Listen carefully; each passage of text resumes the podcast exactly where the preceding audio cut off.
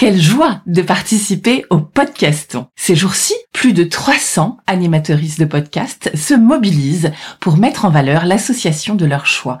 Le podcast à coup de pourquoi est fier de dédier cet épisode à la Ligue contre le cancer pour l'engagement sans faille que cette belle association propose aux personnes touchées par cette maladie. Et maintenant, place à notre épisode, place à Jean-Pierre. À coup de pourquoi.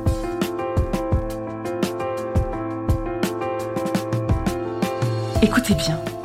Ici, les spécialistes de la résilience, les survivants du cancer, vous racontez leur traversée, leurs chocs, leurs peurs, leurs espoirs et leurs choix face à cette maladie qui les transformera à tout jamais.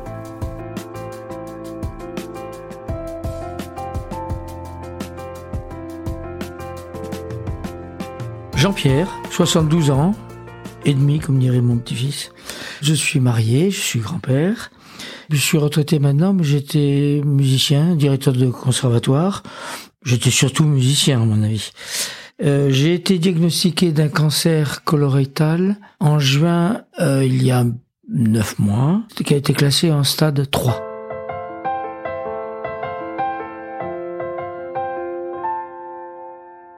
Bonjour Jean-Pierre. Voilà, bonjour.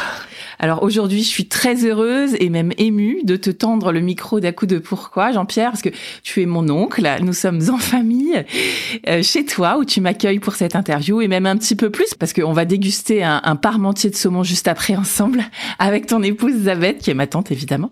Alors Jean-Pierre, merci beaucoup de ton accueil qui me touche et merci d'avoir envie de nous raconter ton histoire. Alors, est-ce que tu peux déjà euh, nous expliquer comment tu vas aujourd'hui? Oh, je, ben, je je suis très, très heureusement surpris par le fait que j'ai supporté très bien toutes les contraintes du cancer et je, me sens très très bien. Je me suis senti très très très bien, surtout pendant les six premiers mois. Alors un petit peu moins bien aujourd'hui parce que j'ai eu des une paresthésie qui, au lieu de se calmer bien sagement à la fin de la chimio, euh, redémarré euh, dix fois plus fort. Ce picotement des doigts qui est devenu très encombrant, surtout que comment dire comme j'avais l'habitude de toucher un peu mon piano et eh ben là ça se voit beaucoup et, et, bon maintenant je peux plus toucher le piano maintenant. On peut dire que c'est quand même une conséquence de, des traitements que tu as subis. Donc cette paresthésie ça, ça te contraint ça t'empêche de porter des choses et surtout toi qui es quand même pianiste ça t'empêche de jouer quoi. Donc ben oui. Euh, comme disait mon, mon, mon oncologue c'est ce serait embêtant quand vous soigne pour un cancer et que vous repartiez avec une autre maladie. Bon pour moi je le perçois pas comme une maladie puisque par rapport au cancer c'est quand même pas au même le même stade. Et donc psychologiquement c'est pas du tout le même pouvoir penser à l'avenir c'est quand même capital. Et là bon je peux penser à l'avenir quand même. Jean-Pierre est-ce que tu peux nous raconter euh, ce jour où ta vie a basculé? Raconte-nous l'annonce du cancer s'il te plaît. C'était même pas une surprise parce que ça fait très très très longtemps, depuis tout petit, que j'ai pensé que je pouvais avoir un cancer. Donc, chaque fois que je n'ai pas de cancer, que je n'ai pas été malade, j'ai toujours considéré que j'avais beaucoup de chance. Dans, ma, dans mon métier de conservatoire, j'ai eu plein de chorales avec des gens, bon, tous les ans, j'ai eu un, cas de cancer qui est arrivé. Ne parlons pas des, des enterrements, choses comme ça, qui sont arrivés beaucoup. Avec la quantité de gens que je connais, la probabilité, bah, quand on me fréquente, la probabilité de tomber malade s'additionne. Euh, je raconte ça en rigolant, mais comment dire, euh, c'est vrai que j'ai été confronté à ces choses-là. Donc, j'ai toujours pensé qu'un jour, je pouvais très bien me payer ce, ce luxe-là. Et euh, c'est commencé parce que j'ai eu un œil qui a commencé à devenir tout noir. C'était pas très agréable. Bon, finalement, ce bobo de l'œil, s'est calmé, mais on m'a fait du coup des IRM, des ceci, des cela. On m'a fichu sous des cardégiques et tout. Finalement, ben, j'ai trouvé euh, un jour, un jour, j'ai trouvé un petit peu de sang dans les selles. Et euh, le temps d'avoir un rendez-vous, j'ai perdu six mois. Hein. Maintenant, je raconte que tout va très vite, etc. Mais c'est vrai que le premier, le premier rendez-vous est casse-pied à, à, dégoter. Finalement, ça s'est terminé par une coloscopie. J'avais réfléchi avant, en me disant euh, si c'est pour voir si j'ai pas un cancer. Et donc là, tout de suite, j'ai vu des jolies photos. C'est magnifique comme technologie. Hein. J'ai eu assez rapidement euh, un rendez-vous avec un gastro par le biais des amis musiciens. C'est assez extraordinaire. On touche, on touche euh, les musiciens, on touche des gens de tout niveau, de toute confession de et bon et on a tous énormément de points communs et de sympathie ce qui fait qu'ils m'ont ils m'ont tous aidé. Les gens le font par affection très forte et ça c'est c'est la chose la plus importante dans ma vie maintenant j'ai 72 ans. Ce qui est ce qui est magnifique c'est l'affection de tous ces gens que j'ai fréquentés qui me donnent énormément sans me demander de retour parce qu'on partage des tas de d'enthousiasme commun c'est vraiment ce qui me fait dans, dans, ma vie euh, la, grande fierté que j'ai, que tout le monde ne peut pas avoir dans son milieu professionnel, où le, les notions de rentabilité, parce qu'il faut faire vivre une baraque, etc., sont beaucoup plus chaudes et difficiles à manier que chez moi. Ce moment-là où tu es en consultation et on dit euh, monsieur vous avez un cancer. Est-ce que tu te rappelles de ça? Oui, je me rappelle, je me rappelle très très bien. Bien sûr, c'est le genre de choses, je sais où j'étais, je sais comment j'étais assis sur le un petit lit un, petit lit dans une petite chambre là comme ça. Bon, la tête déjà de la gastro quand est arrivé en me disant bon, on cherchait des polypes, il y en avait pas ici, puis on est allé chercher à côté. Bon, j'avais compris depuis longtemps qu'elle me préparait le le bouquet final et puis euh, elle m'a pas dit tout de suite que j'avais un cancer, elle m'a dit euh, on a envoyé les, trucs analysés. Bon, euh, quand même, il peut y avoir un cancer, etc. Bon, je vais, tout ça, c'était, c'était joliment préparé. Je m'y attendais. J'ai eu aucune, euh, aucun état d'âme. Bon, 72 ans, j'ai fait ma vie. C'est un truc assez extraordinaire. J'ai pris ma retraite il y a 10 ans. J'ai remonté des chorales, un orchestre d'amateurs, un stage d'été. Et puis, il s'est trouvé que un petit peu à cause du Covid, les choses se sont compliquées. Je me suis dit, oh, je commence à vieillir, etc. J'ai plus l'enthousiasme que j'avais quand j'étais plus jeune. J'avais donc tout arrêté. J'ai trouvé des successeurs euh, qui ont tout repris très bien, qui sont très très bien, qui sont passionnants. Donc, j'ai juste arrêté toutes mes activités. Et 15 jours après, on m'apprend que j'ai un cancer.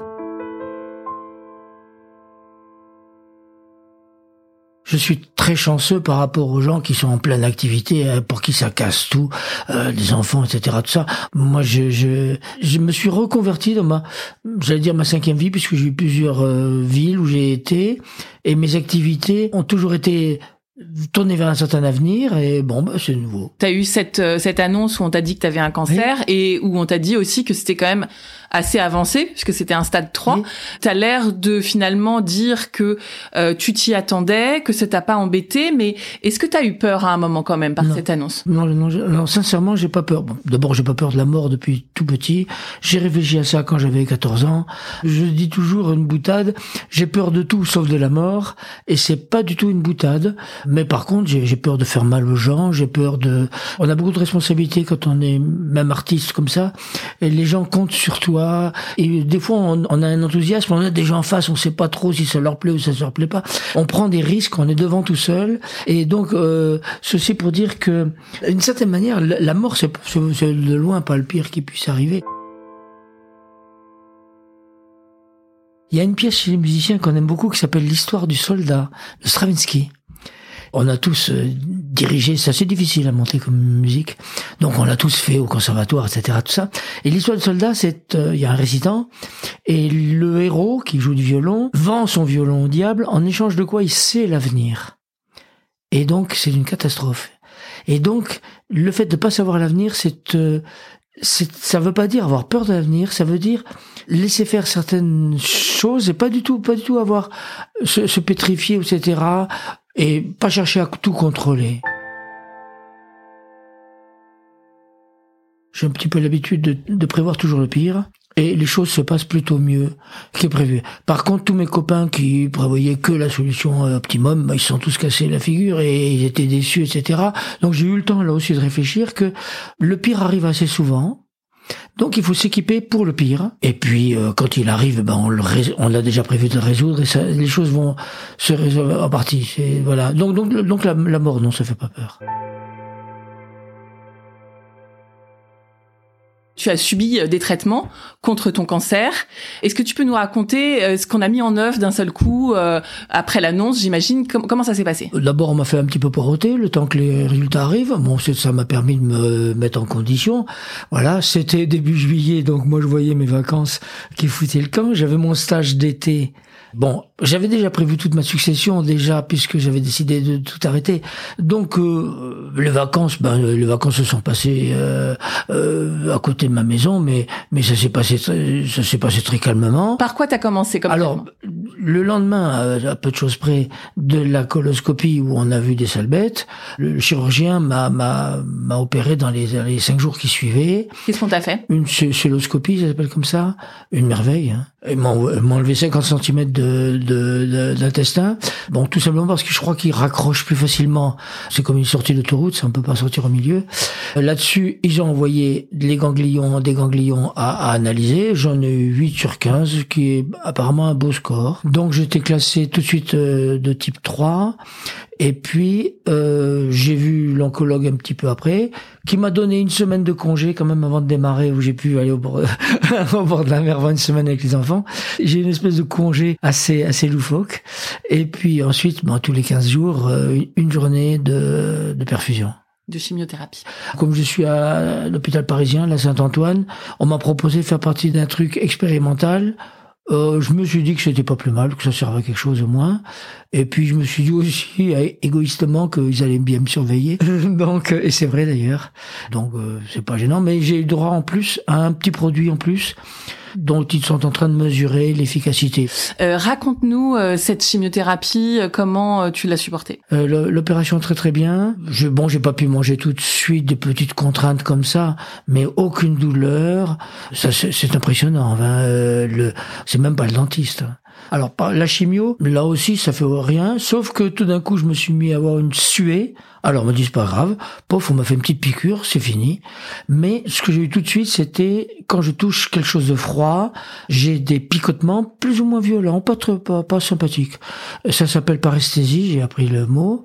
Ça s'est bien passé au début, c'est-à-dire qu'en deux trois jours, ça baissait les 15 jours de, de pause, euh, je sentais plus rien. Mais j'étais pas fou, je touchais pas les trucs froids, j'ai fait, j'ai passé ma vie avec des gants, je les ai toujours d'ailleurs. Oui, et tu les as aujourd'hui. Je les ai toujours avec, moi. Et puis j'ai, bu de l'eau chaude. J'ai découvert des tas de machins comme ça. Je prends des soupes, et des tas de petits trucs comme ça tous les jours de la, médecine de grand-mère qui marche assez bien. Donc tu veux dire que en fait le pire symptôme que tu as eu, c'est des paresthésies et qui, que tu as d'ailleurs encore en ce moment à distance, hein, effectivement. Mais en dehors de ça, la chimio, euh, c'est pas quelque chose qui t'a cassé en deux. T'as pas eu l'impression de vivre un enfer. Je n'ai pas eu l'impression de vivre un enfer et je sais que je suis privilégié. Le dernier jour de tes traitements, après avoir fait l'opération et la chimio, Comment ça se passe? T'es content quand même? Tu fais de ça? Ah oui, j'ai offert, j'ai offert le champagne aux filles. Parce que les infirmières, c'est un ballet assez extraordinaire pour un vieux monsieur. On est dans des petits box. On était sept dans ma pièce, mais je voyais pas les sept autres euh, malades. Et les infirmières, elles sont là. Elles te, elles s'occupent euh, de toi gentiment. Et puis, t'es cocoté. Euh, elles te grondent pas quand tu fais des bêtises. Des fois, tu, tu tires sur la ficelle sans faire exprès, etc. Et j'ai trouvé que le, la salle de chimio n'était pas, je m'attendais à un truc mortifère. J'ai fait l'armée. Euh, bon, euh, là, c'était c'est pas du tout, pas du tout une ambiance euh, de contrainte. Et donc, ouais, je, je vais faire le champagne en partant. Aujourd'hui, nous sommes début mars. Ça a complètement changé. Ma paresthésie est passée de trois jours plus ou moins embêtants, etc., à permanent, des picotements et surtout le bout des doigts qui est, est devenu insensible. Donc, quand je tiens un verre, je peux le lâcher tout d'un coup. Alors j'ai cassé cinq verres, trois plats, deux garafes. Bon, c'est énervant. Par contre, oui, les, picotements dans les doigts, bon, ça me réveille la nuit. Euh, c'est un peu, c'est contraignant quand même. En fait, on peut dire que finalement, la chose la pire de tes traitements, c'est presque maintenant que tu la vis, quoi. Oui, c'est ça. Alors du coup, je suis, je les ai embêtés parce que j'avais, il m'avait foutu dehors pendant trois, trois mois avant le prochain examen.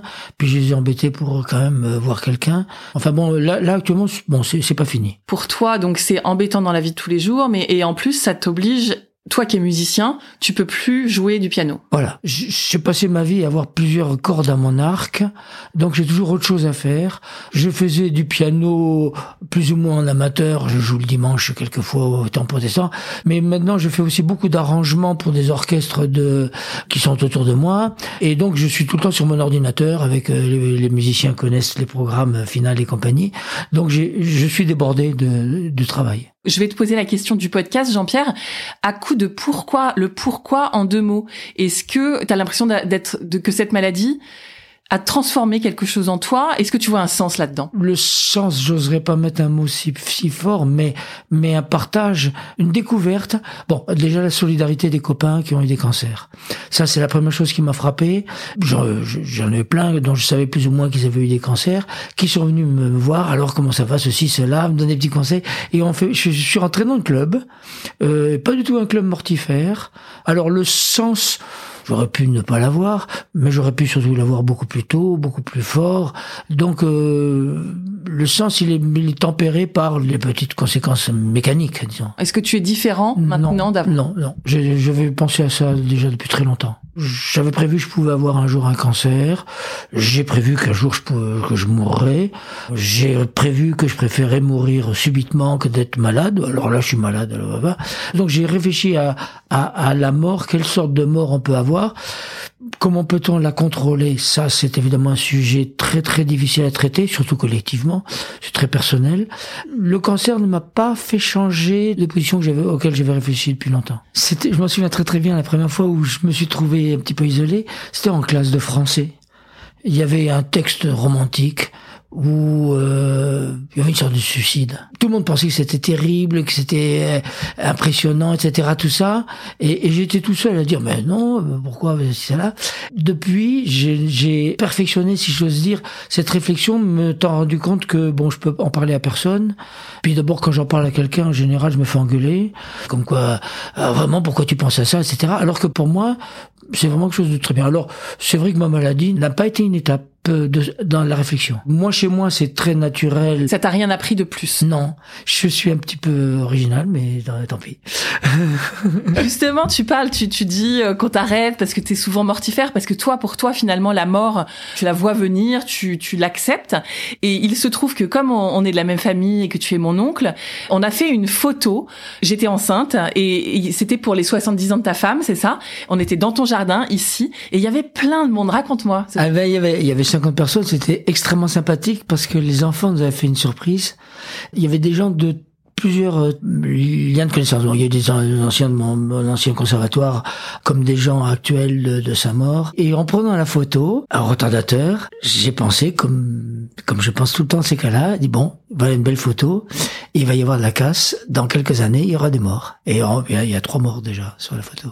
Ça va pas louper. Mais moi, je suis là. Eh, euh, non, t'es là, mais là. C'est une chose euh, vraiment de qui nous touche tous euh, comme ça. Faut, faut faire avec, quoi. Merci de nous avoir transmis ta façon qui est qui est pas commune effectivement de penser.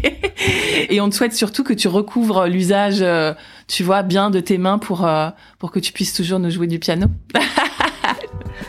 Bonne route.